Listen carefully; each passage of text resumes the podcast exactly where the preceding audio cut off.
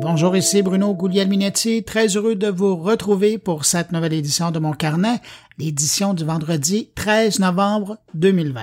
Au sommaire de cette édition, eh bien, on va parler d'une nouvelle application qui va permettre d'acheter et de vraiment personnaliser des lunettes à distance. On va parler avec une entreprise qui veut sauver la vie des piétons et des cyclistes en utilisant la technologie. Jean-François Poulain est présent pour nous parler de l'importance de l'écoute dans le développement d'expériences utilisateurs. Thierry Weber nous parle d'une nouvelle plateforme vidéo qui vient d'être lancée en par le diffuseur public.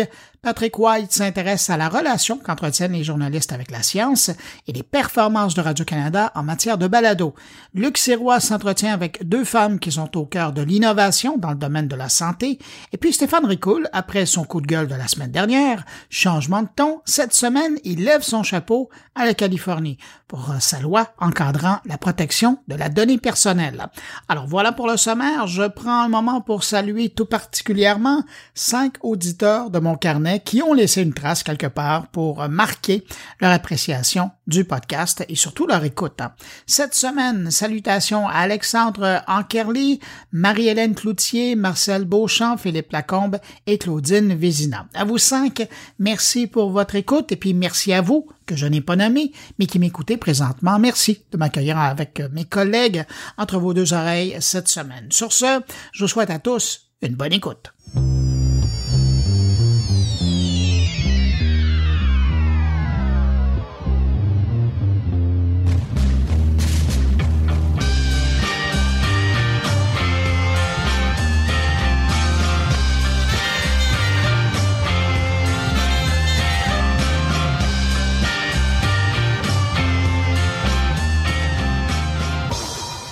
Cette semaine, l'actualité numérique a été marquée par la sortie de deux consoles de jeux. Deux jours après la Xbox Series de Microsoft, c'est Sony qu'a lancé sa PlayStation 5. Mais je vais pas m'éterniser là-dessus parce que la presse spécialisée et même bien du monde sur les réseaux sociaux en ont parlé abondamment. Même chose pour la sortie des nouveaux ordinateurs d'Apple. Une nouvelle génération de Mac a été présentée. Et puis le nouveau système d'exploitation, euh, d'ailleurs pour les Mac, est maintenant disponible depuis cette semaine. Donc, vous me permettrez d'enchaîner sur d'autres sujets. Tiens, je commence avec Google Photos qui annonce l'arrêt du stockage gratuit et illimité Selon les chiffres de Google, c'est quand même un milliard de personnes qui sauvegardent 28 milliards de photos chaque semaine sur ces serveurs, c'est énorme. Donc, à compter du 1er juin prochain, il n'y aura plus de stockage gratuit et illimité chez Google, sauf pour les détenteurs d'un téléphone Pixel de Google. Dans les faits, à partir du 1er juin, les nouvelles photos et vidéos qui seront sauvegardées en haute qualité seront décomptées de l'espace de stockage gratuit du compte Google. Un espace de 15 gigaoctets qui sert à stocker vos photos, mais également vos courriels Gmail et des documents sur le Google Drive, pour ne nommer que ces trois services. Mais d'ici là, toutes les photos et vidéos que vous sauvegarderez en haute qualité avant le 1er juin, elles ne seront pas comptabilisées sous la nouvelle règle, donc vos vieilles photos et vidéos déjà stockées sur Google Photos et les nouvelles jusqu'en juin ne compteront pas dans les 15 gigaoctets.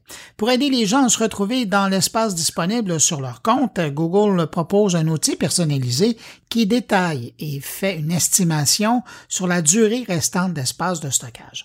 Et dans la même vaste opération d'optimisation de l'espace sur ses serveurs, Google a également annoncé que pour les comptes inactifs depuis deux ans, l'entreprise pourrait faire le ménage dans les données stockées après avoir envoyé un avertissement à l'utilisateur inactif. La bonne nouvelle finalement dans cette histoire-là, pour ceux qui possèdent un téléphone Pixel.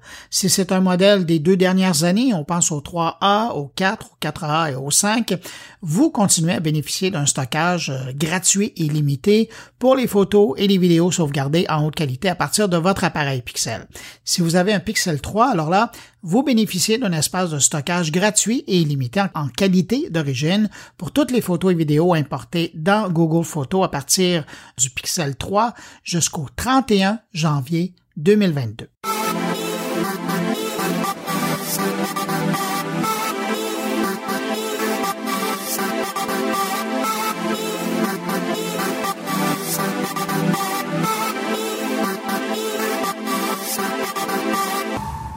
Après LinkedIn, c'est au tour de Twitter à faire des stories. Et maintenant, ce sont les utilisateurs du Japon qui vont pouvoir faire des fleets. Ensuite, si ça fonctionne, bon, on pourra peut-être voir un déploiement global sur l'ensemble de la planète.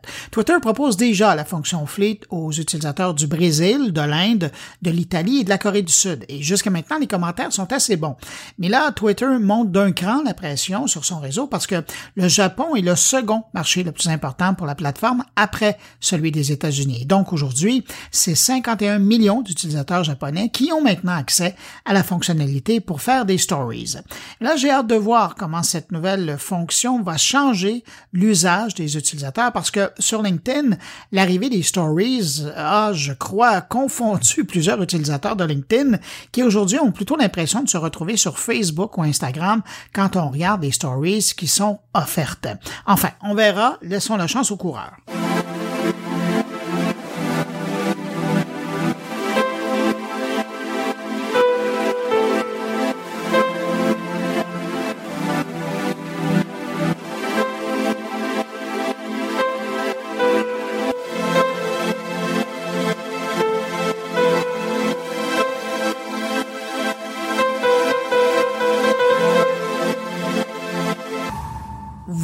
Dirais que c'est plutôt intéressé comme conseil, mais je l'aime bien, alors je le partage avec vous. Cette semaine, il y a le directeur de la sécurité d'identité chez Microsoft qui a livré un nouveau conseil pour protéger nos comptes en ligne.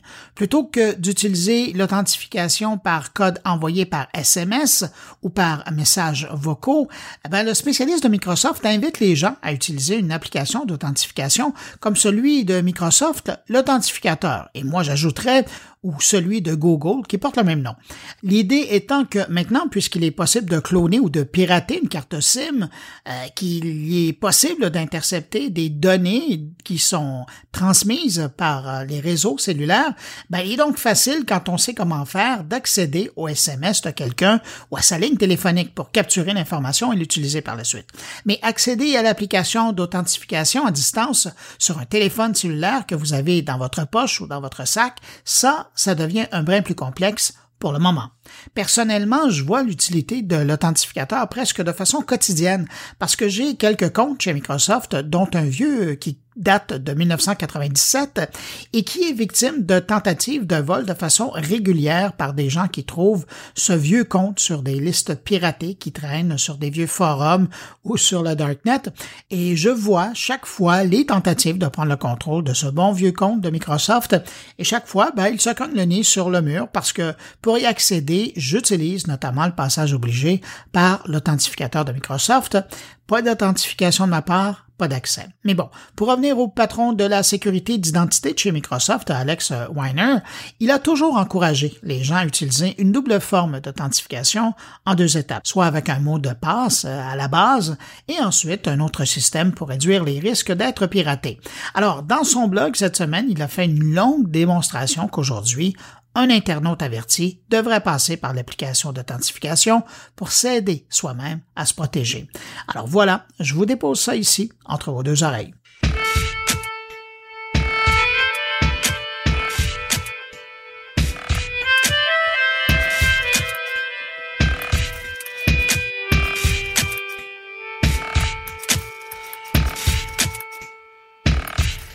On n'arrête pas le développement et l'innovation et c'est particulièrement vrai dans le domaine des assistants personnels. Cette semaine, on apprenait que l'assistant Alexa de Amazon allait être capable d'anticiper les questions posées par les utilisateurs. Peut paraître anodin, mais si Alexa arrive à prédire les requêtes d'un utilisateur, ça veut dire que la conversation entre l'utilisateur et sa borne deviendra de plus en plus fluide. Et ça, ben, ça veut donc dire que cette conversation-là deviendra de plus en plus, entre guillemets, normale. Cette prédiction de la conversation avec un humain est rendue possible grâce à l'apprentissage machine, ce qu'on appelle le deep learning en anglais. Ça veut dire que, essentiellement, la machine, avec le temps, va apprendre de plus en plus sur le style, sur les habitudes de son utilisateur et donc ainsi être capable et prête à répondre à ces questions de façon presque naturelle avec une certaine logique. Un peu comme les téléphones intelligents sont capables de le faire maintenant en anticipant nos besoins, en nous présentant à l'avance sur notre écran nos rendez-vous ou nos déplacements.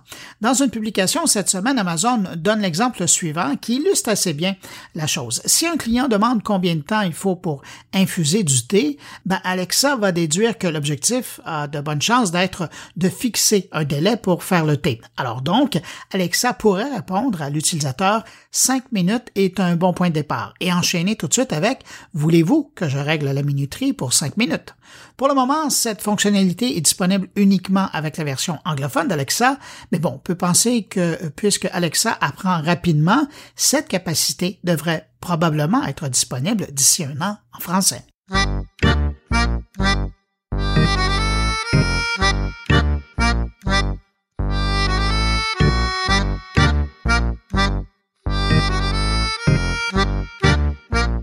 Cette semaine, Druid Informatique a lancé Antidote Plus.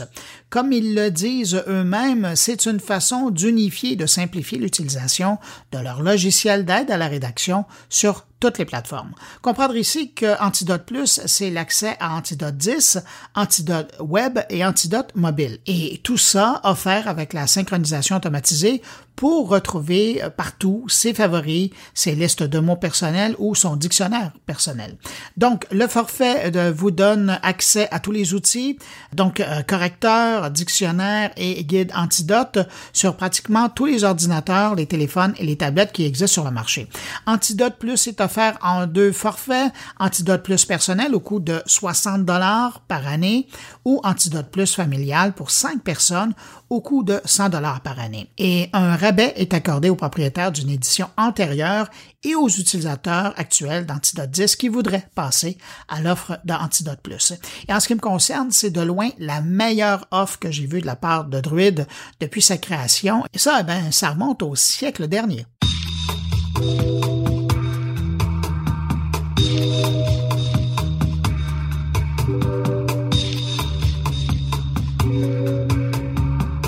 Si vous êtes amateur de musique, mais du niveau où on parle d'un mélomane, sachez que le fabricant d'enceintes euh, branchées Sonos arrive avec une nouvelle offre de service de diffusion de musique HD. Le service Sonos Radio HD est d'abord lancé aux États-Unis et en Grande-Bretagne, mais donné quelques mois et l'an prochain probablement, ça devrait être offert chez nous. Pour 8 dollars par mois, Sonos propose un bouquet de chaînes qui offrent un son HD, tout ça sans publicité et en qualité FLAC. Donc on parle ici d'une qualité sonore qui euh, est égale au CD. Pour les euh, citer, Sonos Radio HD propose un mélange rafraîchissant de titres d'anthologie, de découvertes, de titres rétro et même inédits, ainsi que des interviews exclusives d'artistes, de programmateurs et de DJ de renom. Et euh, fait intéressant, on a même pensé parmi les chaînes qui sont offertes dans le bouquet d'intégrer une chaîne avec du contenu pour s'endormir et une autre pour relaxer. J'ai bien hâte de voir arriver ce service-là au pays également.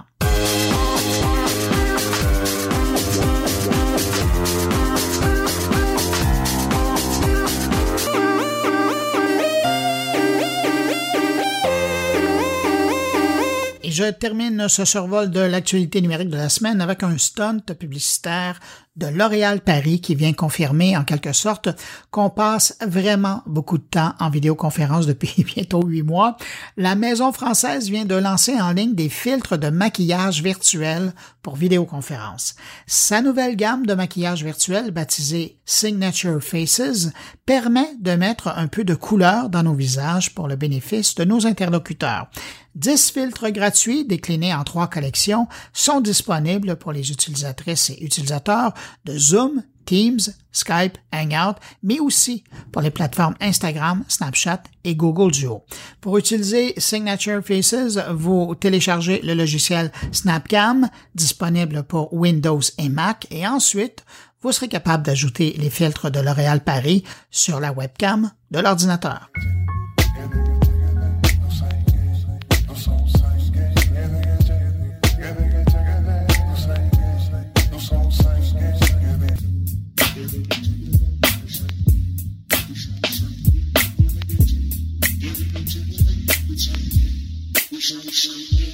Première entrevue de la semaine, une rencontre avec Jean-Michel Maltais, le vice-président senior du groupe Vision New Look, qui vient nous présenter une nouvelle application que le groupe va proposer aux clients de plusieurs de leurs bannières pour permettre de faciliter l'achat et la personnalisation d'une paire de lunettes à distance, dans le contexte de la pandémie, évidemment.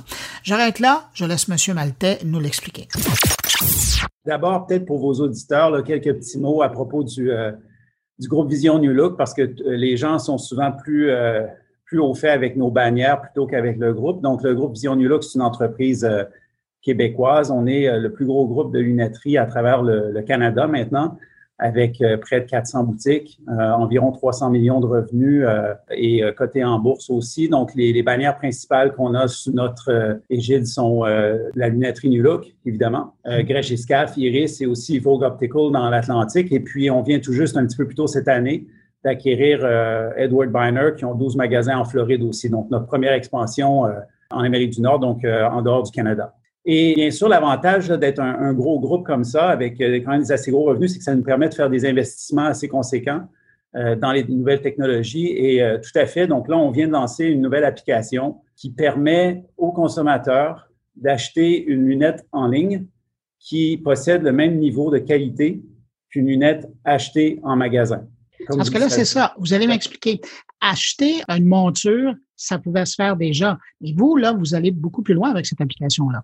Oui, en, fait, c'est ça. Ce qu'on fait, c'est une mise à niveau de la qualité. Parce que, comme vous le dites euh, très bien, euh, c'était possible d'acheter une lunette en ligne avant, mais euh, c'était à un coût de, compromis assez fort sur la qualité. Donc, pour produire une, une lunette de qualité, il faut en gros trois choses. la première chose, c'est le fit esthétique. et en effet, il y a des applications qui permettent de voir euh, faire des essayages virtuels, mais le problème, c'est que ces applications-là ne sont pas à l'échelle. Il faut des mesures très précises pour faire euh, un, essayage virtuel à l'échelle, ce que nous, on fait maintenant avec notre nouvelle application. La deuxième chose, c'est la qualité de la vision qui est offerte. Donc, pour offrir une qualité de vision dans une lunette, il faut prendre des mesures à moins d'un millimètre de précision. Et jusqu'à aujourd'hui, ça, c'était juste possible de le faire en magasin. Donc, encore une fois, grâce à notre application, on arrive à maintenant à faire ça euh, à distance. Et le troisième élément, c'est l'ajustement physique. Donc, même si on reçoit une lunette euh, qu'on a commandée en ligne, qui ressemble à peu près à ce qu'on a commandé, qui nous offre une vision à peu près correcte pour une très faible prescription, des fois, la lunette va nous tomber du nez, va nous faire mal aux oreilles, etc. Et puis, ça nécessitait donc l'ajustement physique euh, qui aussi pouvait juste être fait en magasin. Notre nouvelle application qu'on vient de lancer règle tous ces problèmes-là d'un coup. Est-ce que c'est la pandémie qui a fait que là, maintenant, c'est un bon moment pour le lancer ou est-ce que de toute façon, vous étiez en train de travailler là-dessus? Euh, on a commencé à travailler là-dessus euh, bien avant la, pandémie. En fait, ce qui se passe, c'est que euh, justement, le groupe Vision New Look, aucune de nos bannières faisait de la vente de lunettes de prescription en ligne, justement à cause des, des, problèmes de qualité. Puis juste pour vous illustrer, c'est un problème qui est connu. Donc, l'industrie de la lunetterie en ligne, dans son ensemble, c'est à peu près 5% de l'industrie totale.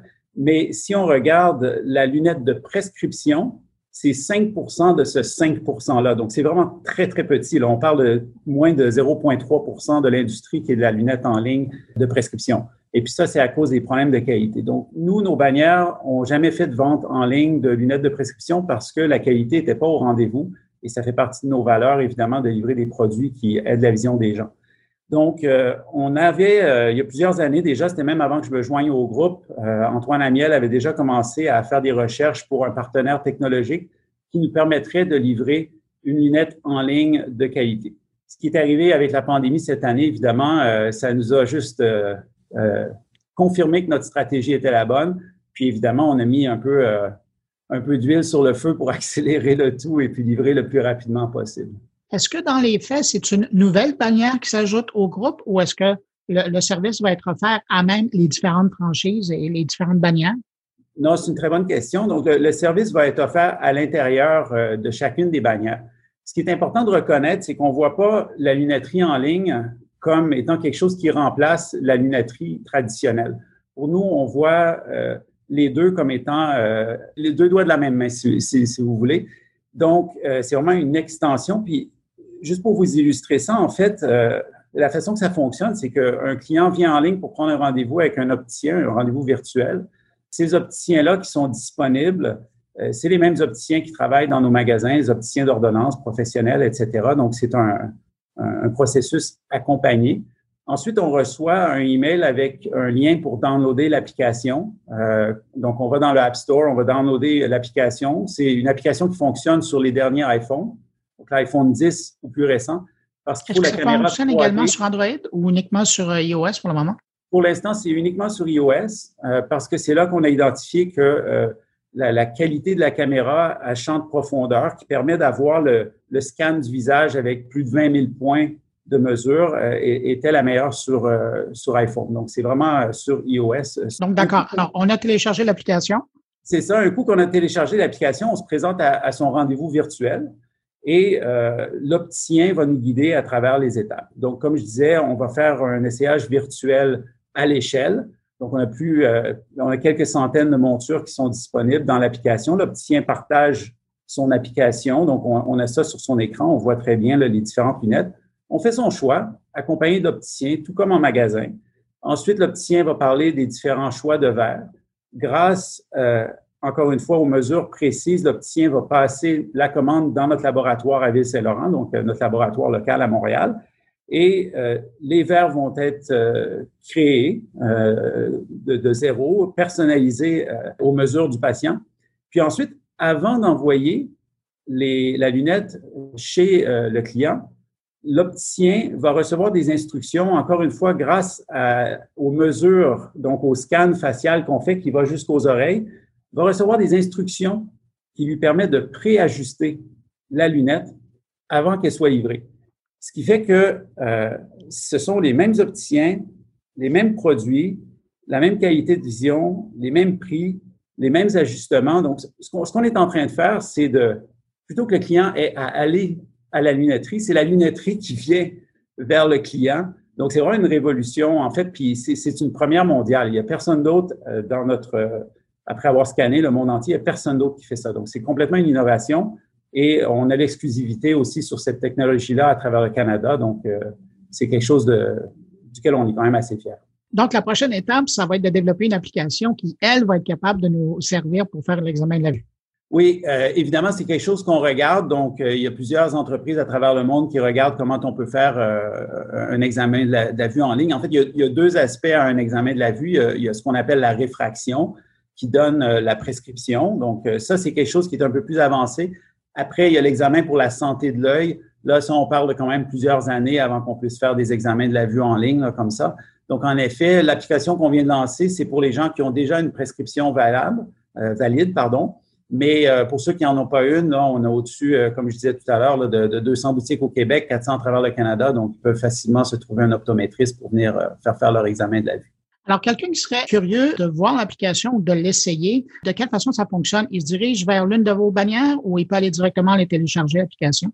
Oui, en ce moment, la façon que ça fonctionne, on a lancé l'application dans son entièreté sur euh, euh, chez Lunetterie New Look. Donc, on peut aller tout simplement sur newlook.ca prendre un rendez-vous pour un opticien en ligne. Euh, si on a sa prescription à, jour, on va recevoir le email, comme j'expliquais tantôt, télécharger l'application, faire son scan, etc. Donc ça, ça fonctionne très bien. Ensuite, chez Iris, euh, qui est une autre de nos bannières, on a aussi lancé euh, l'application. Par contre, c'est sur invitation seulement pour l'instant. Donc, on est encore en, en, lancement doux, je sais pas comment on dit en français, le soft launch.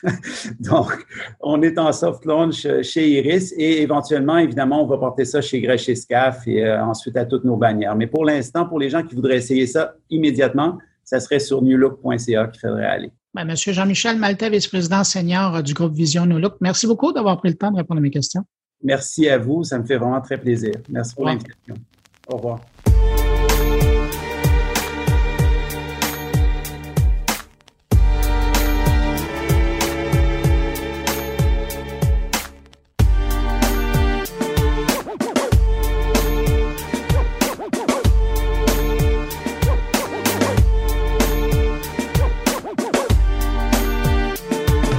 depuis que je parle de technologie, que je parle du numérique, ça commence à faire un bout maintenant.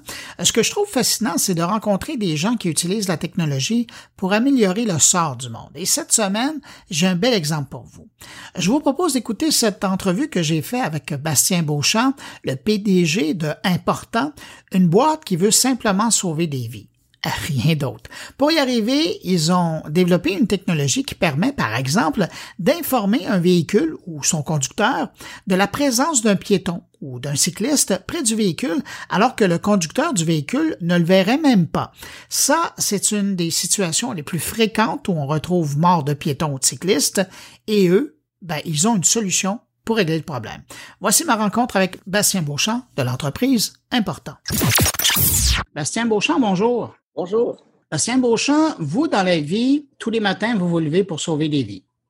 Euh, oui, effectivement. C'est très motivant. On travaille sans relâche, là, effectivement, pour sauver des vies. J'aimerais ça que vous nous parliez du logiciel, de l'application de téléphone intelligent que vous avez développé, qui porte le nom de l'entreprise, l'important. Oui, c'est une application mobile qui est gratuite, qui est disponible sur le site web important.com. Et euh, ce que ça fait, c'est que ça transforme euh, nos cellulaires, nos, téléphones intelligents en pièces d'équipement de protection contre les voitures qui pourraient euh, entrer en collision avec nous, comme piétons, comme cyclistes, comme motocyclistes. même les petites trottinettes et, et les joggers peuvent être protégés avec les téléphones cellulaires. Donc, comment ça marche? C'est que l'application mobile envoie les coordonnées GPS du téléphone aux voitures et les voitures peuvent repérer les gens à partir des coordonnées GPS et freiner automatiquement pour ne pas entrer en collision avec les piétons. Euh, cette technologie-là est nouvelle et ça vient compléter toutes les autres technologies en place. On ne veut pas remplacer les autres technologies, on veut être en additionné aux autres technologies.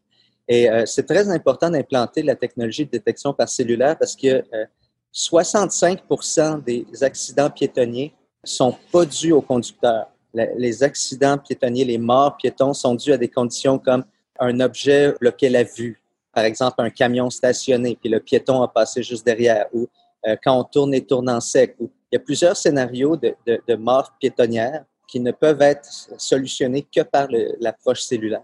Vous parlez beaucoup des piétons. D'ailleurs, quand on, lit sur votre entreprise, vous êtes axé sur le piéton. Mais une solution comme celle-là, est-ce qu'elle aurait pu fonctionner pour les cyclistes, par exemple? Ben oui, elle fonctionne déjà pour les cyclistes. Notre application mobile reconnaît votre mode de transport. Donc, reconnaît si vous êtes un piéton, si vous êtes au volant d'une voiture, si vous conduisez une bicyclette, parce que le comportement GPS n'est pas le même. Et euh, on est capable d'identifier euh, le mode de transport. À partir de là, on est capable d'envoyer des alertes, déjà aujourd'hui, téléphone à téléphone. Donc, euh, si vous êtes cycliste et vous avez l'application mobile, tous les conducteurs auto qui ont l'application peuvent être alertés si vous passez proche de la voiture. Exemple, si vous êtes stationné puis vous êtes proche d'ouvrir votre porte, puis qu'il y a un cycliste qui s'en vient par l'arrière, vous pouvez recevoir une alerte. Mais évidemment, pour que ça fonctionne, il faut que les deux protagonistes dans l'incident ou l'accident aient cette application-là. Comment on s'y prend pour euh, faire adopter, je vais dire, une norme comme ça? Ah, ben c'est une excellente question. C'est une question qu'on se pose tous les jours. Euh, ça, notre histoire risque de suivre l'histoire de la ceinture de sécurité. Donc, euh, qu'est-ce qui est arrivé avec la ceinture de sécurité? Volvo, en 1959, a inventé la ceinture de sécurité. Ça pouvait sauver un million de vies. C'était génial. Et euh, la réaction, c'était aucun constructeur a installé la ceinture de sécurité dans les voitures parce qu'ils avaient peur que ça donne la perception que les voitures soient dangereuses. Et euh, ça a pris les lois du gouvernement. En 73, la, la loi fédérale a passé pour imposer les ceintures de sécurité mandataires dans tous les véhicules. Et euh, ça, euh, c'est une histoire qu'on risque de vivre, euh, mais on est très confiant qu'à terme, notre technologie va être implantée dans tous les véhicules parce que ça peut vraiment sauver des vies de façon significative. On parle des morts piétonnières, on ne parle pas des, des, des, des blessures, on parle juste des morts, c'est 250 mm-hmm. 000 par année. ça, c'est le corps du coronavirus. Donc, c'est majeur. C'est pas une petite chose. Les morts piétonnières, c'est énorme. Là, si on additionne les morts cyclistes, les morts euh, motocyclistes, on tombe à 1,3 million de personnes chaque année qui meurent. Euh, quand, quand, quand un simple, une simple application mobile, un simple update de software, il n'y a pas de, de hardware, il n'y a pas d'équipement à implanter. Donc, un simple logiciel dans les téléphones et un logiciel dans les voitures pourrait sauver toutes ces vies-là. Mais là, ce que je comprends, c'est qu'on parle d'une application. Mais à moyen et long terme, si vous avez des moyens efficaces, ça va devenir transparent pour les utilisateurs parce que ça pourrait être intégré automatiquement aux voitures et euh, du côté euh, des, des, porteurs de téléphones euh, cellulaires, ça pourrait être aussi être intégré. J'imagine que c'est ça que vous visez. C'est dans le plan, effectivement. Donc, pour l'instant, l'application mobile est une preuve de concept. On, on, montre que la technologie marche, que le système réagit assez rapidement, que la précision des téléphones est suffisante. Et une fois que la preuve de concept est faite, ben là, on parle avec Apple et Google pour mettre l'application dans les téléphones de facto. Est-ce que vous êtes en train d'offrir une solution à, la fameuse équation? Vous savez, quand au début, on a parlé des, voitures intelligentes, des voitures autonomes, et on se disait, ben, à un moment donné, la voiture va devoir faire des choix. S'il doit avoir un risque de frapper un être humain ou une, autre voiture, oui, oui, oui. à un moment donné, il y avait toujours cette équation-là dans, dans le chemin. Et quand je pense à votre solution, je me dis, si le téléphone envoie une information de son propre chef en temps réel en disant, il y a un humain votant ailleurs, vous venez de rajouter à l'équation qui va faire réfléchir un petit peu plus euh, l'ordinateur à bord de la voiture. Tout à fait. En fait, ce que vous décrivez, la situation que vous décrivez, ça s'appelle le trolley problem, le problème du tramway. Et euh, ça, ça existe depuis les années, euh, je pense, les années 60 c'est un des plus gros problèmes d'éthique. Euh, le MIT, ça fait cinq ans qu'ils ont des groupes de recherche juste sur cette question-là. C'est un gros problème et effectivement, notre solution résout le problème. C'est la première solution qui résout le problème et ça permet de sauver 100% des vies piétonnières de façon théorique. Donc, c'est ce qu'on vit. Est-ce que je me trompe ou il y a déjà des villes aux États-Unis qui ont commencé à, utiliser votre approche? Euh, tout à fait. On a un projet à Reno, la ville de Reno, Nevada, qui va implanter notre technologie dans leur euh, voitures autonomes et dans leurs autobus euh, de ville.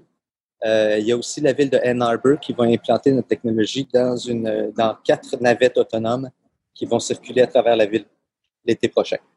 Alors, dans l'immédiat, en attendant que ça soit euh, embarqué dans nos voitures et dans nos téléphones, ce que vous invitez les gens à faire, c'est de le télécharger sur leur propre téléphone. Télécharger sur le propre téléphone. les alertes vont de téléphone à téléphone, donc ça marche.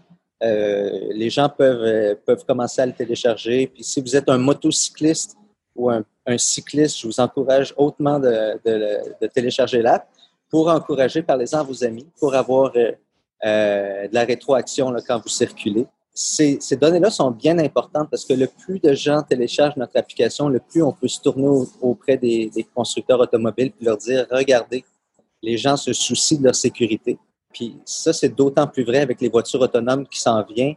Il n'y a pas de conducteur. Comment qu'on fait pour savoir que la voiture nous détecte ou pas?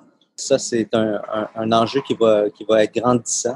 On mm. pense que notre technologie peut aider à, résoudre le, problème d'acceptabilité sociale. Évidemment, on parle d'une application qui permet donc d'identifier notre, notre, présence. Ça soulève tout un enjeu par rapport à la vie privée des gens qui mm-hmm. vont utiliser ça. Qu'est-ce que vous faites? Ben, effectivement, on a abordé la question. C'est une des préoccupations euh, de toute l'équipe. Euh, on est tous des êtres humains, puis on tient à la vie privée. Donc, il y a beaucoup de choix qu'on fait euh, pour être sûr qu'on n'enfreint pas aucune règle d'éthique ou de, de, vie privée. Là. Tout, tout, tout, les données qu'on a sont anonymisées, encryptées et sont volontaires. Donc, on, on ne traque pas les gens sans leur permission. Et, toute cette donnée-là est anonymisée et jamais transmise aux voitures. C'est tellement cher, c'est tellement difficile, puis on veut tellement que ce soit rapide, la transmission euh, cellulaire, qu'on ne met pas d'informations privées dans nos data. C'est juste, juste de la coordonnée, de la vitesse puis de la direction, les coordonnées de base pour pas surcharger des systèmes euh, téléphoniques. Vous répondez à ma question, je vais vous poser. Euh, pour communiquer d'un appareil à l'autre, c'est par cellulaire? Oui, pour l'instant, c'est LTE. J'imagine que le 5G va vous aider. Ben oui, le 5G va améliorer la précision des téléphones, va accélérer aussi les transmissions, donc va améliorer la performance. Là, pour l'instant, euh, avec les téléphones, euh, les nouveaux téléphones sur le marché, euh, Android, on a à peu près un mètre de précision, puis le système a à peu près 150 millisecondes de réponse, ce qui est, ce qui est quand même rapide. C'est un dixième ou un, ou un cinquième de seconde. C'est mieux de ce qu'il y avait à un an. Ah, c'est, c'est la, la, technologie va à des vitesses folles et euh, on est vraiment juste au bon moment en ce moment pour implanter la technologie euh, ce qu'on fait il y a deux ans n'était pas possible, puis dans deux ans, ben, il va peut-être être trop tard. Fait que c'est en ce moment que ça se passe. Les gens qui voudraient avoir euh, plus d'informations concernant l'application et la télécharger, à quel endroit ils se rendent? Important.com. Bastien Beauchamp, président directeur général de Important. Merci d'avoir pris le temps de répondre à mes questions. Merci beaucoup, Bruno. Au revoir.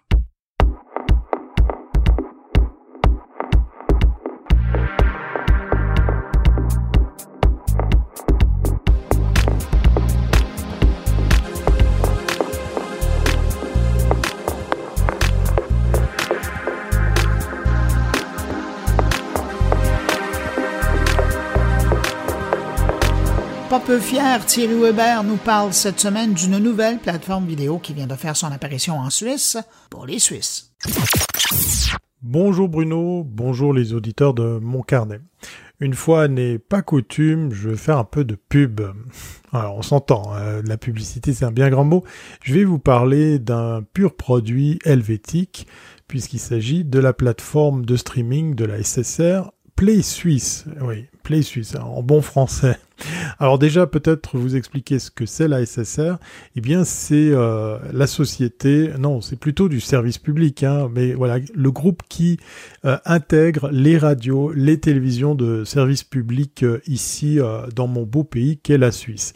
Alors depuis quelques jours, samedi passé pour être plus précis, est sorti sur les bonnes plateformes cette application ou cette plateforme ou ce service en ligne, c'est selon Play Suisse. Voilà. Alors Play Suisse, c'est quoi? C'est une plateforme de streaming qui met euh, en fait en avant les productions, les coproductions de la SSR pour être visionnées gratuitement. Et oui, ça c'est la première des, des euh, particularités. Euh, l'autre particularité de cette plateforme, c'est qu'elle enlève toutes les barrières linguistiques. Parce qu'effectivement, pour rappel, mon pays comporte quatre langues nationales. Je ne vais pas ici vous faire la démonstration de ces quatre langues, j'en parle juste euh, deux ou trois. Ouais. Et donc du coup, euh, les contenus ben, sont disponibles justement quelle que soit votre langue maternelle, et ça c'est très très fort. Play Suisse permet de découvrir ou de redécouvrir des, séries cultes qu'on a ici, comme Wilder, comme Helvetica ou Quartier des banques, euh, des documentaires aussi, euh, qui sont aussi également euh, pour certains primés, et des films comme Blue My Mind, der, der Weinfeld, pour un petit peu parler allemand, ou encore la comédie romantique romanche Amour senza fin, parce qu'effectivement, le romanche est la quatrième des langues parlées ici dans, dans ce pays. Sans oublier les perles d'archives, et ça c'est un, des domaines qui m'intéresse, il y a des compilations de concerts aussi, de festivals de musique, de séries consacrées au voyage et d'émissions qui viennent ainsi compléter cette immense palette de, de contenu. Play Suisse présentera d'ailleurs le meilleur des productions et coproductions de la SSR et ses euh, unités d'entreprise, donc euh, les fameuses chaînes par langue, donc RSI pour euh, la Suisse italienne, RTR pour le Romanche, RTS pour la Suisse romande et SRF pour la partie euh, germanique de notre pays. Et quand je vous parlais d'aller au-delà des frontières linguistiques, ben c'est qu'en fait, euh, voilà, depuis euh, les premières semaines qui, qui, vont suivre ce, ce, lancement, il y aura plus de un millier de contenus en langue originale qui sera proposé avec des sous-titres à choix en français, en allemand, en italien, voire et oui, voire également en romanche pour certains. L'offre sera étendue quotidiennement. Donc ça, c'est une belle prouesse parce qu'effectivement, en fait, dans, le cas précis, on peut se permettre de se laisser surprendre à découvrir des, productions faites chez, chez nos amis euh, suisses-allemands un langage qui est en plus, euh, je devrais dire même des langues qui sont en plus euh, pas forcément faciles d'accès, puisque non seulement quand vous franchissez cette barrière linguistique, vous vous retrouvez à devoir laisser tomber le français, mais en plus, euh, il existe plusieurs versions du suisse allemand suivant les, régions dans, dans, lesquelles vous allez. Donc ça, ça facilite pas la chose. Play Suisse, c'est la nouvelle idée suisse, euh, explique Gilles Marchand, fin de la citation, directeur général de la SSR. Nous rapprochons encore la Suisse et ses régions linguistiques tout en soulignant la diversité de notre pays en proposant une expérience de streaming individuelle au public suisse. Fermez la parenthèse. Parce que oui, pour rappel, cette plateforme euh, disponible euh, sur euh, plusieurs systèmes est totalement gratuite. Alors si vous venez de France, de, de Belgique, voire même du Québec, eh bien sachez que malheureusement la géolocalisation va vous empêcher d'accéder à ces contenus, mais il y a fort à parier qu'en passant par un VPN, il en existe plein et même des gratuits, vous pouvez sans autre accéder à cette offre assez impressionnante. Je vous invite à le faire d'ailleurs pour la simple et bonne raison que ça vous permettra d'avoir un œil nouveau sur les productions audiovisuelles de, mon pays. D'ailleurs, de nombreux partenariats ont déjà été conclus avec des festivals et des manifestations culturelles comme euh, avec le Festival international du film alpin. Euh, c'est euh, un festival qui est dédié à, ce type de, production. Le Geneva International Film Festival, le, GIF hein, pour, les, intimes, qui lui regroupe des expériences euh, vraiment euh, très très enrichissantes et au vu de la crise, c'est réinventé justement par rapport à son format et sa partie présentielle, ou encore, et ça c'est aussi une belle, une belle surprise, la chaîne culturelle européenne Arte travaille effectivement main dans la main avec la SSR pour certaines coproductions. Laissez-vous surprendre, allez faire un tour sur cette plateforme, cette application, ce service en ligne, à moins que ça soit les trois en même temps.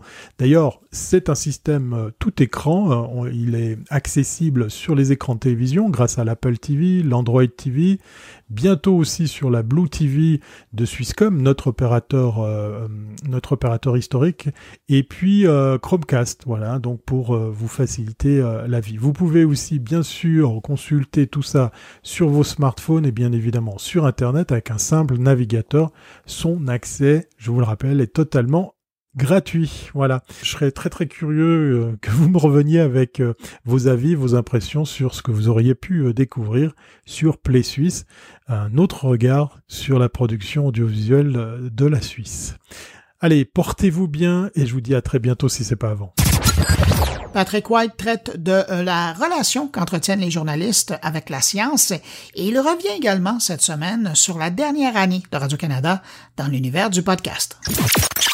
Cette semaine, je vais vous parler tout d'abord d'une nouvelle étude sur la science et les journalistes au Québec et faire le bilan de la première année de Audio, le service de contenu euh, audio de Radio-Canada. Euh, donc, une nouvelle étude sur la science et les journalistes au Québec, c'est important à la science avec tout ce qu'on voit, euh, la crise de la COVID-19, la pandémie, la désinformation totale de part et d'autre, des informations extrêmement contradictoires, euh, et controversée qu'on voit sur le sujet depuis euh, quelques mois, depuis le mois de mars.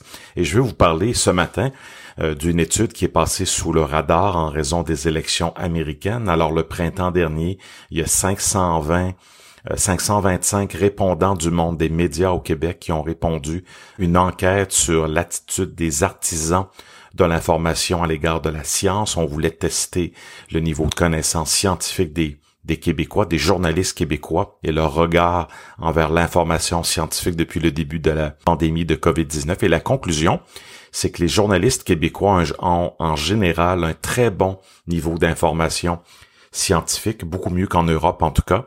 Et euh, les journalistes euh, du monde de l'information au Québec ne sont pas forcément des militants de la science et de la technologie. C'est un peu un résumé. Euh, la recherche montre aussi que le niveau de connaissance scientifique des journalistes québécois est plus élevé qu'en Europe, par exemple, et on distingue trois groupes de journalistes en fonction de leur représentation plus ou moins positive des sciences. Un premier groupe, à peu près 31% du total, c'est des journalistes qu'on pourrait appeler les pro-sciences. Il y a un deuxième groupe, 20%, c'est ceux et celles qui sont très critiques devant euh, la science et les développements technologiques. Et un troisième groupe, c'est la moitié des journalistes du Québec, sondés évidemment, qui regroupent ceux qui ont des attitudes modérées envers la science. Ce qui est très inquiétant dans cette étude-là, c'est que presque 10% des journalistes québécois considèrent que l'homéopathie a des fondements scientifiques et 16% pensent que l'astrologie est scientifique. Ça, ça m'inquiète beaucoup de, lire ça.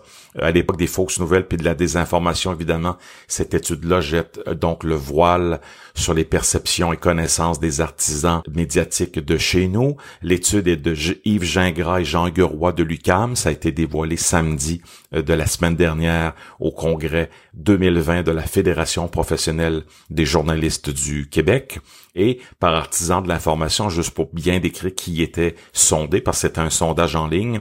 Il y avait des affectateurs, animateurs, blogueurs, cadres, directeurs de programmation, influenceurs, journalistes, recherchistes, réalisateurs, reporters, donc très très large. Et l'enquête a été menée par le CIRST, un centre de recherche de l'UCAM. Et je vous avais promis de parler rapidement de Radio-Canada Audio qui fait le bilan de, de sa première année. Alors, on a annoncé une dizaine de, de nouveautés euh, balado et on a dévoilé les chiffres. Ben, les chiffres de ComScore, qui est vraiment le baromètre pour le monde de l'information. Alors, euh, Radio-Canada a attiré à peu près 1,2 million de visiteurs uniques sur ses contenus audio sur l'application audio de Radio-Canada et les sites web et mobiles de Radio-Canada Première, sa chaîne de radio. Et pour septembre 2020 aussi, Radio-Canada a attiré à peu près 180 000 auditeurs numériques avec un achalandage qui atteint 2,1 millions de visites. Les auditeurs numériques passent en moyenne 5 heures par semaine à écouter les contenus audio de Radio-Canada, ce qui est très très bon. Mais il y a un bémol, et c'est l'expert numérique Bruno Guglielminetti qui en a parlé euh, sur sa page cette semaine. Radio-Canada Première rejoint à peu près 270 000 auditeurs par jour selon les sondages PPM Radio et son application audio rejoint seulement 6 147 personnes par jour. C'est seulement 2% de son auditoire radio qui utilise donc son application. Donc, il y a vraiment place à amélioration. Et parmi les nouveautés de l'automne comme Balado sur audio, une première coproduction avec France Culture, avec Stéphane Berthomet, l'arrivée des balados de Laurent Turcot, le duo Marianne Verville, Émile Roy, la présentation d'un spectacle de Martin Matt, le livre audio du docteur Stanley Volant et quelques-uns des meilleurs balados de CBC qui est le service euh, anglais de Radio-Canada. Je vous souhaite une bonne semaine.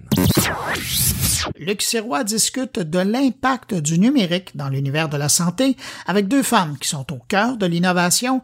Catherine Prou est chercheure en santé numérique au Centre national de recherche scientifique et Michel Laflamme est PDG de Imovi. Catherine Prou, qui êtes-vous? Qu'est-ce que vous faites? Ben moi, je suis chercheuse au Conseil national de recherche euh, dans une équipe qui se concentre principalement à voir comment on peut utiliser les technologies numériques et particulièrement les technologies euh, utilisées dans les jeux vidéo et dans la réalité virtuelle pour aider à la santé cognitive puis à la santé mentale des gens. Wow. Donc là, vous avez, par exemple, ce projet-là de créer des jeux vidéo pour aider les gens avec, sur ces questions-là. Parle-nous un petit peu. On a un projet qui est un projet qui dure depuis euh, au moins quatre ans où euh, on essaie en réalité virtuelle de faire à la fois des outils d'évaluation des fonctions cognitives, mais aussi de remédiation. Donc, être capable euh, d'entraîner nos fonctions cognitives comme l'attention, comme la mémoire, euh, comme le contrôle de l'impulsivité euh, en réalité virtuelle, ce qui permet aux gens de s'entraîner dans un contexte qui ressemble à la vraie vie, qui utilise l'ensemble du corps et qui a des chances de bien se transférer aux, acquis de la vraie vie. Qu'est-ce que ça donne les résultats à date? Là, on, peut deviner qu'est-ce que ça peut faire comme différence, mais là, vous, comment vous voyez que ça évolue? Bien, il faut savoir que c'est des projets à très longue haleine. Ce qu'on peut dire pour l'instant, c'est que c'est une technologie qui est très appréciée des gens, qui rend pas personne malade, ce qui est toujours un enjeu en réalité virtuelle et qui euh, amène un grand engagement des gens. Donc, engagement veut dire beaucoup plus de facilité à avoir la discipline d'avoir un, entraînement euh, de longue haleine. Euh, est-ce que ça peut régler de façon permanente des problèmes de santé cognitive?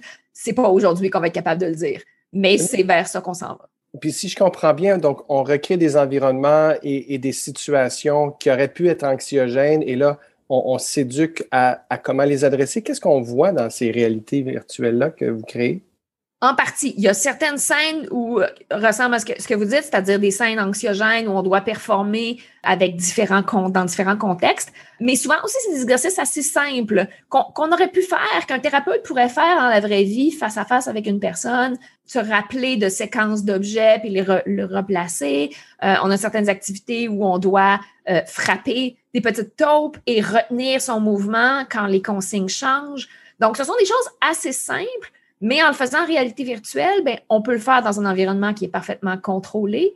On peut mesurer entièrement la réponse de la personne et on peut changer les modalités de l'exercice euh, pour s'ajuster à la performance de la personne. Donc, on reste toujours à un niveau où euh, la personne est exactement là où elle devrait être pour continuer de s'entraîner. La partie immersive, c'est ce que tu nous dis qui fait, il semble faire une différence. Bien, pour l'instant, c'est notre hypothèse de travail, que le fait d'être dans un environnement immersif, mais aussi d'utiliser l'ensemble du corps, l'ensemble des sens, ou en tout cas une bonne partie des sens, ça fait une grosse différence par rapport à être devant une tablette et appuyer sur des boutons euh, avec la bonne réponse. Ça ressemble beaucoup plus à la façon dont on entraîne un cerveau humain de façon générale.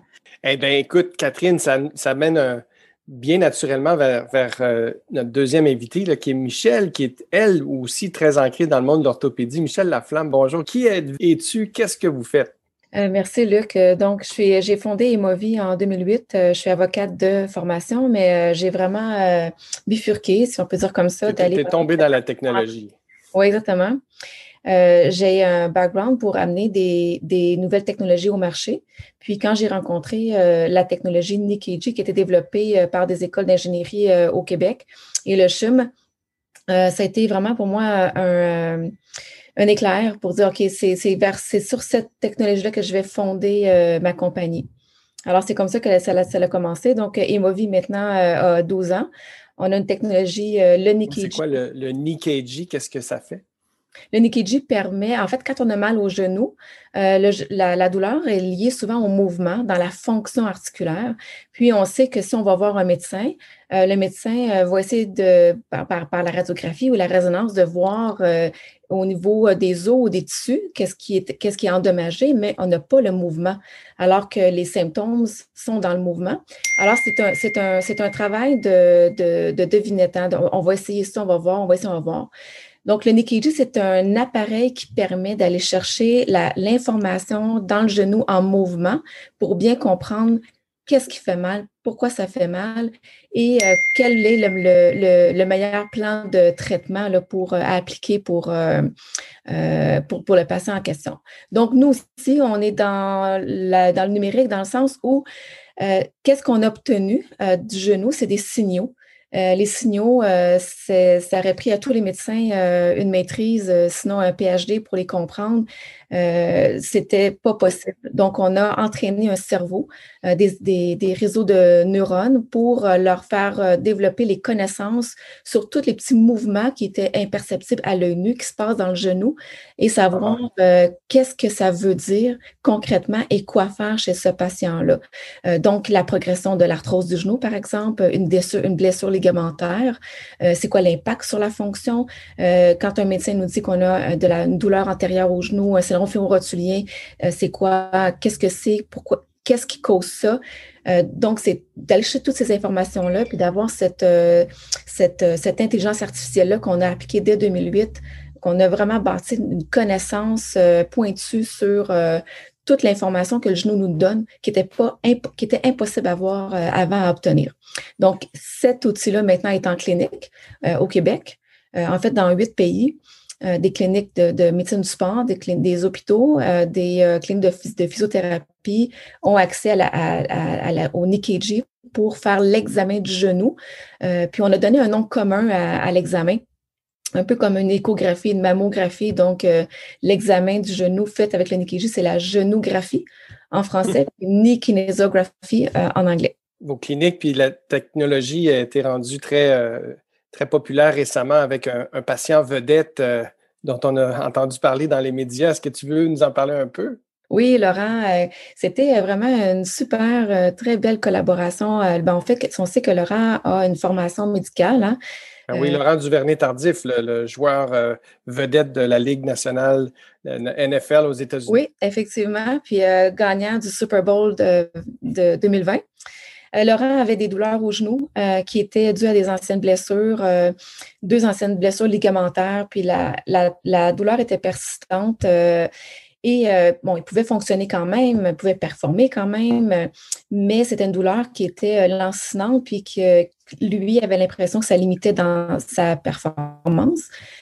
Malgré le fait que Laurent a accès aux meilleurs euh, médecins, aux meilleurs physios, hein, on pense à McGill, très, très, très bien épaulé, ou même avec la NFL, quand ça c'était Chiefs, ils ont accès aux meilleurs euh, cliniciens.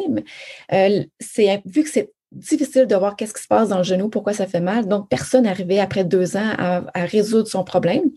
Alors, on a fait la génographie de Laurent l'été dernier en 2019, juste avant la saison 2000 qui l'a amené au Super Bowl. Et en trois semaines, en fait, l'examen a révélé deux déficits importants chez Laurent. Euh, et puis euh, qui causait la, petite douleur lancinante traînante qu'il traînait et euh, aussi qui, avait un impact sur sa performance. donc, en trois semaines, Laurent a pu intégrer à son plan d'entraînement des, exercices, quatre exercices très, très, très faciles à faire. Et en, décembre, juste avant, le, deux mois avant son Super Bowl, à un journaliste qui lui demandait comment va son jeu, il a dit, je suis au pic de ma performance, ça va super bien. Euh, puis on, on est très, très, très content, très heureux d'avoir euh, permis euh, à Laurent de vivre sa saison sans douleur au genou. C'est génial. Puis il y a un petit peu du Super Bowl qui vous revient, là, si je comprends bien aussi. Non, non, pas du tout. Tout le crédit est pour eux et pour Laurent, mais on est content d'avoir contribué à quelque chose sans douleur. C'est génial. Le numérique, qu'est-ce que ça va changer dans la santé à l'avenir, d'après vous, Catherine Prou? Bien, je pense que, et puis c'est particulièrement vrai depuis la pandémie, euh, je pense qu'on a réalisé qu'on ne pouvait pas se tirer d'affaires sans le numérique.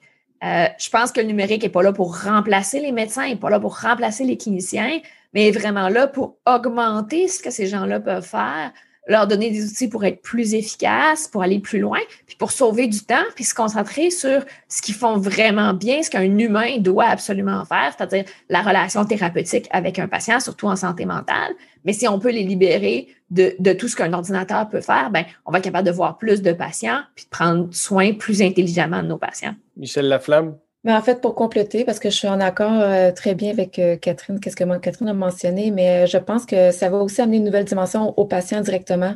on le voit déjà là, avec la montre, pour le nommer, Apple par exemple, et autres, tout ça. Donc, mesurer ses pas, mesurer son cœur, mesurer plein, plein de choses. Mais maintenant, on peut aussi mesurer plein de choses qu'avant, on avait besoin d'aller à l'hôpital pour le faire. Donc, et ça, c'est maintenant rendu disponible chez le patient ou en première ligne en raison du fait que les, que les technologies numériques euh, avancent euh, à grands pas. Et on vient, on parle aussi d'énormes réductions de coûts. Euh, ça aussi, c'est un pas important à ne pas négliger. Un conseil, un mot d'encouragement pour les femmes qui pensent aux technologies pour leur avenir? Ben, moi, je dirais souvent, quand je vais souvent dans les écoles secondaires parler avec, avec des jeunes femmes et aussi des jeunes hommes de ce que je fais. Puis souvent, ce qu'on entend, c'est ben moi, je veux un métier où je vais être avec des gens, je veux un métier où je vais servir à quelque chose, j'irai pas en technologie. Alors que moi, ce que je vous dirais, c'est au contraire, c'est des métiers où on peut tellement avoir un impact sur la vie des gens, de se dire, écoute, tous les jours, je me lève, puis il y a des dizaines, des centaines de personnes qui ont une meilleure vie, une meilleure qualité de vie à cause de mon travail. Puis c'est du travail qui se fait en équipe avec des gens fascinants. Euh, donc, je pense qu'il faut, faut, se sortir du stéréotype euh, du nerd tout seul devant son ordinateur, puis se dire que la technologie, c'est un outil pour aller changer le monde, puis changer la vie des gens euh, au même titre que, que, d'être infirmière ou d'autres métiers du, du, care qui sont traditionnellement féminins. Michel? Mais ben, c'est un monde, dans mon monde à moi, d'abord, le monde de l'orthopédie, c'est un monde d'hommes. Le monde des affaires, c'est un monde d'hommes. Euh, puis euh, les femmes y réussissent très, très bien. Euh, il y a des beaux exemples. Puis la technologie, c'est effectivement un outil. Moi, je ne connais rien à la technologie. Quand on m'a parlé la, première fois des réseaux de neurones, du machine learning, puis ça, c'était en 2008, le, mot intelligence artificielle n'était pas un mot, un buzzword à ce moment-là. Là. Euh, c'était, euh, c'était comme une bébite pour moi, mais je me disais, OK, bon, ben, je vais me fier aux, chercheurs avec qui je travaille, je vais me fier à l'équipe euh, universitaire avec laquelle je travaille. Moi, je, suis capable de gérer ça, je sais que je suis capable, j'ai une vision, je sais où je veux l'amener, je sais que ça, je veux que ce soit facile pour le patient qu'il ait sur son, smart, sur son, sur son smartphone, que le médecin puisse lire avec ce qui est vert et, et bon, ce qui est rouge et pas bon, que ce soit vraiment facile. J'avais cette vision-là, puis elle avait les compétences technologiques, puis c'était juste de bien travailler ensemble, bien collaborer. Et c'est, euh, c'est la technologie ne doit pas faire peur, ne doit pas faire peur. C'est, euh, c'est une puissance, c'est de qui, qui, peut faire du bien. Euh, puis, euh, quelqu'un qui a une connaissance très, très pointue de la technologie n'a peut-être pas les compétences pour l'amener au marché, l'amener au patient, euh, mais des, des, personnes qui ont à cœur, euh, qui ont une passion, qui ont le goût de faire une différence dans la vie des gens, ont cette capacité-là d'amener, de faire l'autre le, bout de chemin qui reste à faire. C'est génial. Merci Michel. Merci Catherine. C'est vraiment des mots inspirants que vous euh, nous donnez et puis vous êtes vous-même des exemples à suivre. On est heureux que vous soyez là. Merci. Merci Luc. Merci. Autour de Stéphane Ricoul, cette semaine, Stéphane lève son chapeau à la Californie pour sa législation qui encadre la protection de la donnée personnelle.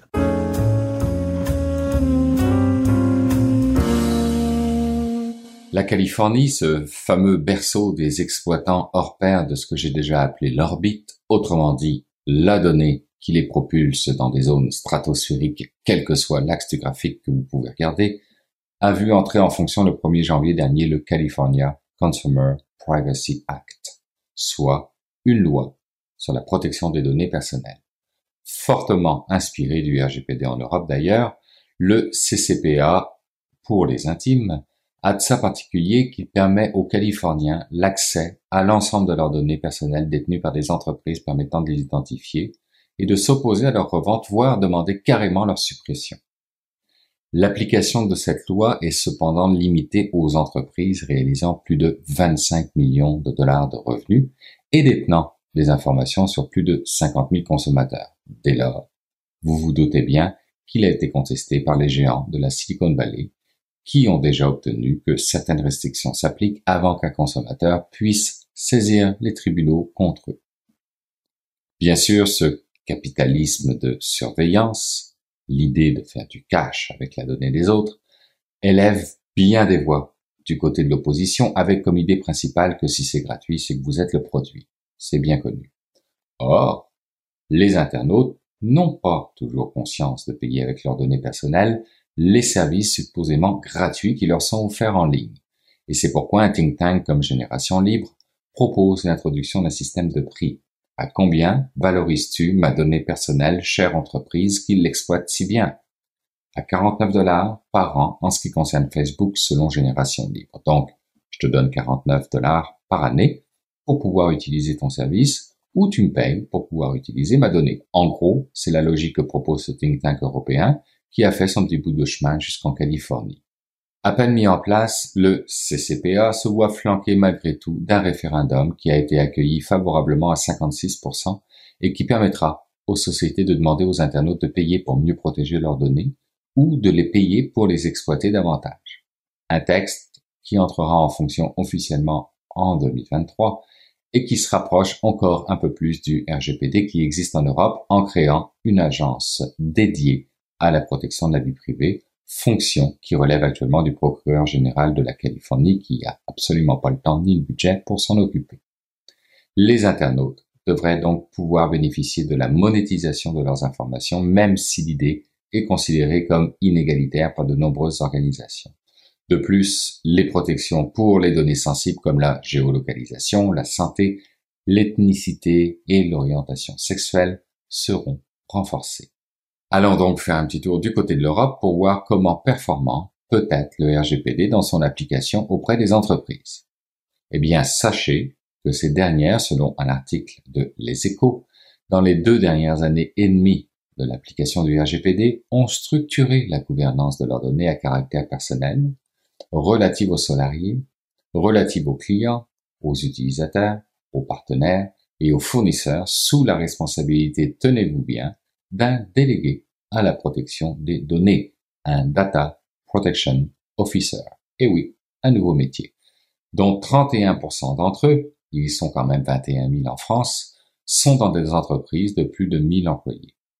Toujours selon le même article, les DPO, les Digital Protection Officer, opèrent le plus souvent dans le cadre d'un comité de pilotage qui rassemble au minimum la direction générale, la direction informatique et le service juridique.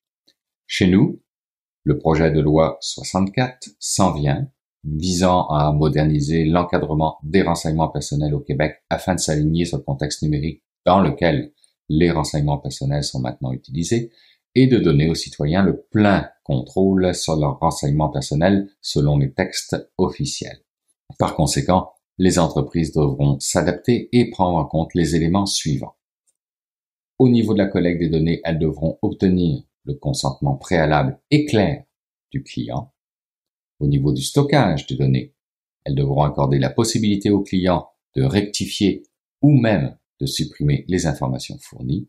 Enfin, au niveau de l'analyse des données, elles devront fournir les informations et assurer la transparence sur l'utilisation des données. Je vous conseille donc d'y regarder de plus près et de mettre à jour vos CV. La fonction de CPD pour Chief Data Protection cette fois-ci s'en vient dans notre réalité nord-américaine.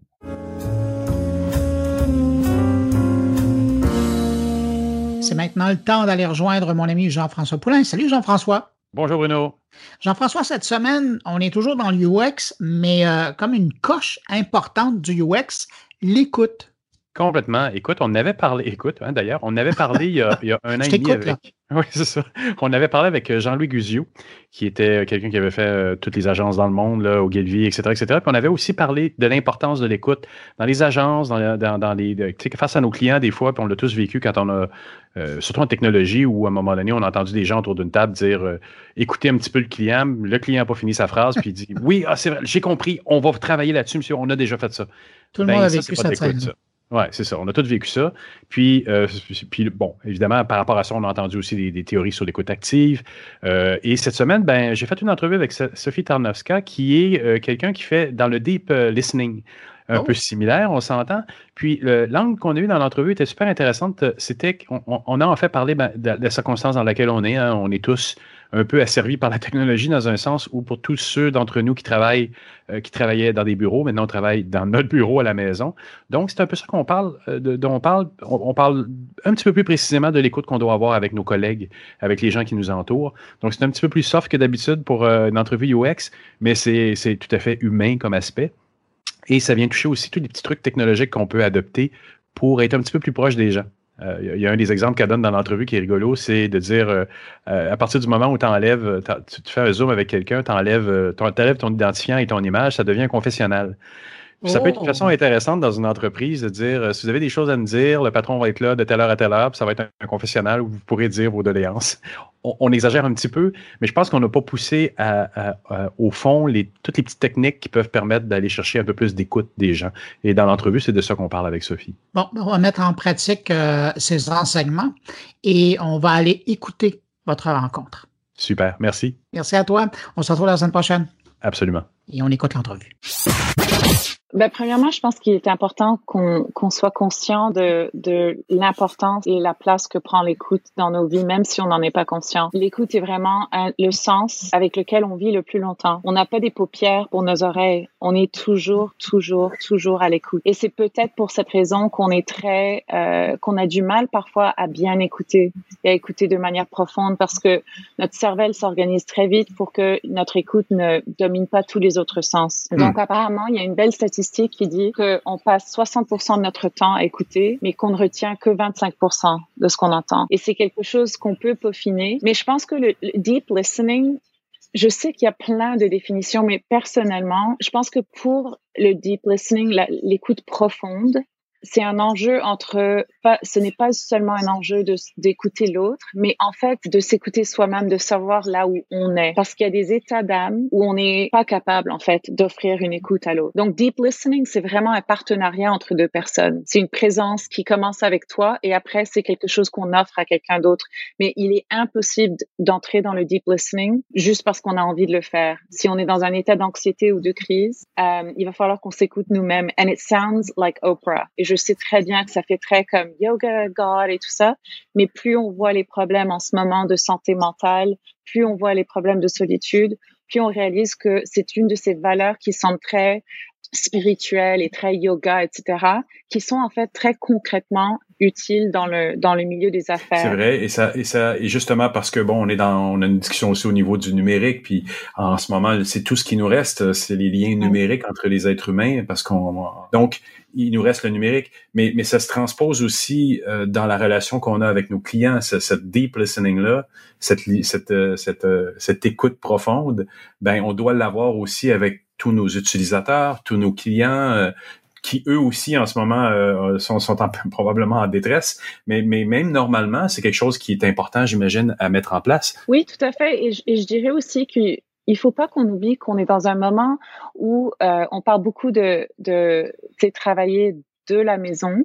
Euh, et en anglais, tu dirais working from home ce qui a toujours été un atout. Quand tu as une nouvelle job et qu'on te permet de travailler de chez toi, c'était un atout.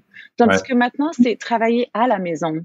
We are working at home. Ce n'est pas la même chose. C'est une réponse à des circonstances extérieures qui nous ont été imposées. Donc oui, d'un côté, il y en a pour qui ça marche très très bien, mais de ne pas avoir d'autre choix, ça veut dire qu'on se sent peut-être plus contraint. Et déjà d'un point de vue psychologique, je pense que ça demande que notre employeur maintenant prenne une place qu'il n'avait pas le droit de prendre avant. Lui est chez nous. À hmm. travers ton écran, à travers cet appel, on est en train, tu vois que j'ai une plante derrière moi, tu as entendu le miaulement de mon chat, tu me connais déjà mieux que, que hmm. qu'autre, qu'avant.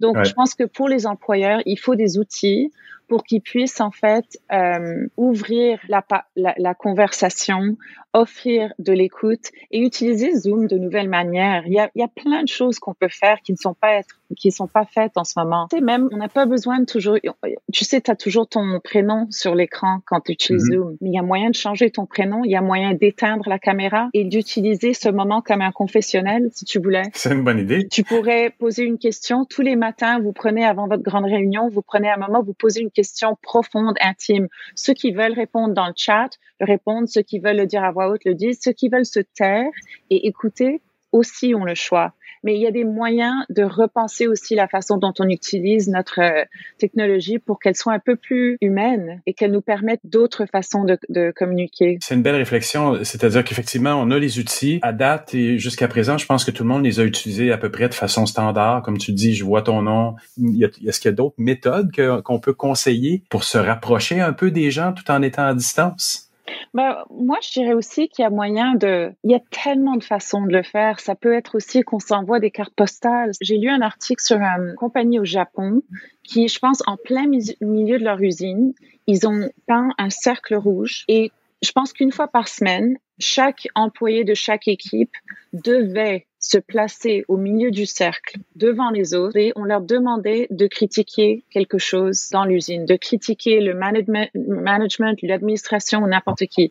Bon, pour certains, ça c'est vraiment comme c'est une torture pure. Mais l'idée, en fait, c'était de donner la permission d'être négatif, de critiquer, d'apporter quelque chose qui pourrait sembler, ah oh, ben t'es pas vraiment un team player toi, mais en fait de, de propager et donner la permission à des des pensées qui peuvent être peuvent sembler plus négatives, mais qui doivent ressortir pour qu'on puisse s'améliorer. S'améliorer. C'est juste une question de, je sais, on s'entend qu'on veut pas lancer des discussions purement négatives. Ça prend une facilitation quand même ça prend un cœur, ça prend un ton qui admet la vulnérabilité. Euh, et je le dis toujours, je pense qu'être un bon leader, c'est parfois c'est de se taire, c'est de s'écouter et c'est de ne pas nécessairement savoir pas quoi faire, mais d'avoir au moins la sagesse de comprendre qu'il faut qu'on pose ces questions et qu'on peut dire à nos employés, en fait, je sens le besoin de partager avec vous. Je me demande si vous partagez ce même besoin. Est-ce que vous avez des questions que vous euh, voulez nous envoyer? On peut faire un sondage anonyme euh, que vous voudriez qu'on explore ensemble et on va en poser une par semaine, que ce soit sur la façon dont on se parle, dont est-ce que la façon dont nos opérations fonctionnent, whatever it might be. But there's so many ways. Parce que s'il n'y avait pas eu la technologie en ce moment, il y a un pan de l'économie qui serait complètement effondré. Tout ce qui est travail de bureau en premier, on ne serait pas là. C'est un bénéfice, mais c'est aussi quelque chose de quasiment maléfique sur une partie de la population. On se retrouve à toujours pouvoir travailler. On est à distance, mais on peut plus profiter du tout de la dynamique des êtres humains qui nous entourent. C'est quand même c'est quand même relativement ironique là. On est, ce qu'on a, ce qui nous a donné autant de boulot jusqu'à date devient un peu notre notre carcan. Euh, euh, qui, qui, qui, nous coince un peu d'une certaine façon. Mais c'est ça, en plus, c'est que pendant une pandémie, les gens sont, on a peur. Et la façon dont on démontre notre peur varie. Pour certains, ils deviennent plus agressifs, d'autres se retirent, d'autres travaillent comme des dingues, d'autres ne peuvent même pas focuser pour travailler. Donc, ça vaut la peine aussi de comprendre qui suis-je en temps d'anxiété et de peur, qu'est-ce que ça fait ressortir en moi? What is my ugliest anxious self? Parce que ça peut être en train d'affecter tes collègues. et ça peut être en train d'affecter le output de ton équipe. Et ça va, on a le droit, mais je pense qu'il faut aérer ces conversations, il faut qu'on les ait. And that does take deep listening. Ça veut, and deep listening, une grande partie, c'est vraiment d'accueillir ce que la personne est en train de dire. Il y a plusieurs façons de le faire, mais la première, c'est de ne pas attendre qu'il se taise pour répondre. C'est de ne pas nécessairement avoir à résoudre le problème, mais seulement de, de démontrer qu'on l'a bien compris, qu'on l'écoute. Et ça, ça peut se faire juste par des hochements de tête ou des sons comme mm-hmm. Je pense que c'est vraiment une question. Euh, je pense qu'on pourrait faire des grands biens à beaucoup de gens en faisant un zoom avec plein d'étrangers et carrément posant des questions et donnant la place à n'importe qui à répondre. On n'a même pas besoin d'aller plus loin que ça, mais juste de nous de s'écouter. Euh, euh, de, de, faire peut-être un, espèce de chat roulette à l'intérieur d'une grande entreprise avec des gens qui se sont jamais vus. En pré-entrevue, tu me parlais de quelque chose que tu as fait dans une agence où tu as forcé des gens à changer de place. Euh, oui, oui j'avais fait une, j'avais, j'avais aidé l'agence Sidley avec leur journée Sidley. Donc, c'est la journée des employés une fois par an. Et donc, ils étaient 450 assis devant moi euh, et qui attendaient que je leur donne un speech qui, qui allait les inspirer pendant qu'ils buvaient leur bière de 9 heures du matin. Tu sais, une fois par an, ils ont le droit d'avoir ce moment. Et je me suis dit, bon, ben, on va utiliser cette heure pour que, pour mieux se connaître entre nous. Parce que si si j'étais employée d'une firme avec 450 employés, c'est sûr que je serais dans mon petit cercle, dans mon silo. Et je pense qu'une des choses, c'est qu'on arrive souvent dans des entreprises euh, à euh, ne pas se connaître, mais ne pas pouvoir l'admettre. tu vas pas admettre à la personne que tu connais depuis cinq ans que tu, que tu ne te souviens pas de son nom. Je leur ai fait changer de place au début. Euh, avec de l'humour, c'est pas en les forçant, mais parce que je savais qu'ils étaient assis avec leurs amis, parce que c'est ce qu'on fait. Mais vraiment, le moment qui était important, c'est qu'à la fin de, de, notre entretien, j'avais mis des, on avait mis des morceaux de papier, des stylos en dessous de chaque, de chaque siège, et je leur ai demandé de s'écrire, de qu'ils s'écrivent eux-mêmes un mot parce que l'industrie de la pub, comme beaucoup d'industries, a un turnover assez élevé et un, taux de burn-out assez important. Donc, écris-toi un mot qui te rassurerait lorsque tu arrives au bureau un matin et tout va mal. Ton chat est mort, ton chum t'a droppé, vraiment ça va mal. Donc, ton client a coupé ton budget, écris-toi le mot. Donc, ils s'écrivent leurs mots, toute la salle est silencieuse, ils sont fiers d'eux, ils me levez, la main si vous avez fini, tout le monde lève la main. Parfait. Mhm. Maintenant, passe le mot à l'étranger à côté de toi. Et là, toute la salle s'est exclamée, mais non! Et j'ai dit oui, c'est oui, il faut le faire, mais on riait, il faut utiliser de l'humour. Et ceux qui ne veulent pas ne sont pas forcés et on ne leur on les pointe pas du doigt. Alors, ils se sont échangés leurs mots et j'ai dit maintenant, prenez le temps de lire le mot de cette personne. Et ce que j'aimerais, c'est que vous appreniez leur nom et que vous gardiez un œil sur eux et que la prochaine fois que vous les voyez arriver et qu'ils ont l'air d'être en mauvais état ou qu'ils vont mal, ça file mal, on laisse le mot pour leur laisser savoir que quelqu'un a remarqué, que quelqu'un se soucie d'eux. Et je n'ai jamais vu autant de like hipsters supposément cyniques. les gens se sont mis sur, like, ils ont applaudi. J'avais des gens qui pleuraient. Et c'était pas comme une manipulation de les faire pleurer pour, mais c'était vraiment un moment de partage. Et je pense que les gens cherchent à, euh, l'inconfort est un outil très, très puissant quand on crée des moments d'intimité entre les groupes. Il faut mmh. savoir utiliser l'inconfort et l'imposer, mais doucement. Et après, l'enlever. Parce que le moment où on sort de cet inconfort, on devient beaucoup plus, euh, unis. Tout d'un coup, tu regardes dans les yeux de l'étranger à côté de toi et tu ris parce qu'on on vient de vivre un moment étrange. Qu'est-ce que qu'est-ce que tu recommandes pour les, prochaines semaines, prochains mois, parce qu'on ne voit pas encore de nécessairement de de, de, de, de, lumière au bout du tunnel. Euh, qu'est-ce que tu recommanderais à une grande organisation de mettre en place? Que ce que je recommanderais à une grande entreprise, c'est de mettre en place des conversations courageuses. C'est en fait, c'est comme c'est comme quand tu bouilles de l'eau il faut que, que ça s'évapore quelque part. Il faut que le steam sorte. Et en ce moment, on est dans une seconde pandémie. J'ai une amie qui euh, a eu la chance d'être, d'avoir un emploi à temps plein pendant la première pandémie, mais entre-temps, elle a fait une fausse couche dont elle ne peut pas parler. Et elle est tellement brillante dans sa job que maintenant, ses deadlines sont de plus en plus courts, de plus en plus pressants, et ses clients, comme tu l'as très bien mentionné, euh, sont conscients qu'elle n'a plus de, tu sais, elle n'a plus de va-et-vient, elle est toujours chez elle. Mm-hmm. Donc, elle a plus de travail. Et à mon avis, c'est aux employeurs de protéger leurs employés parce que c'est ça leur inventaire le plus précieux.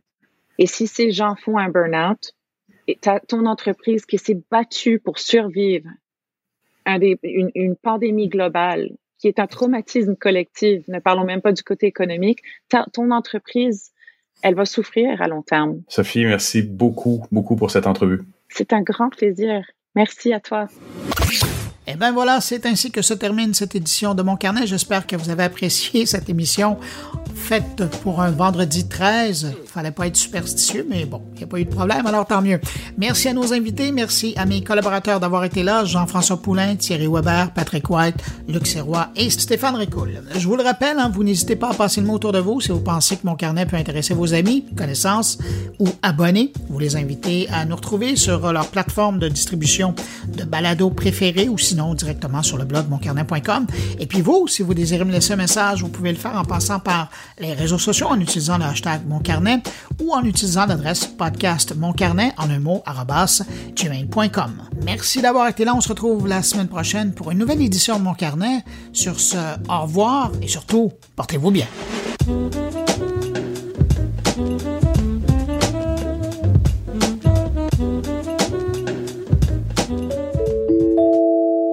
production goulielminetti.com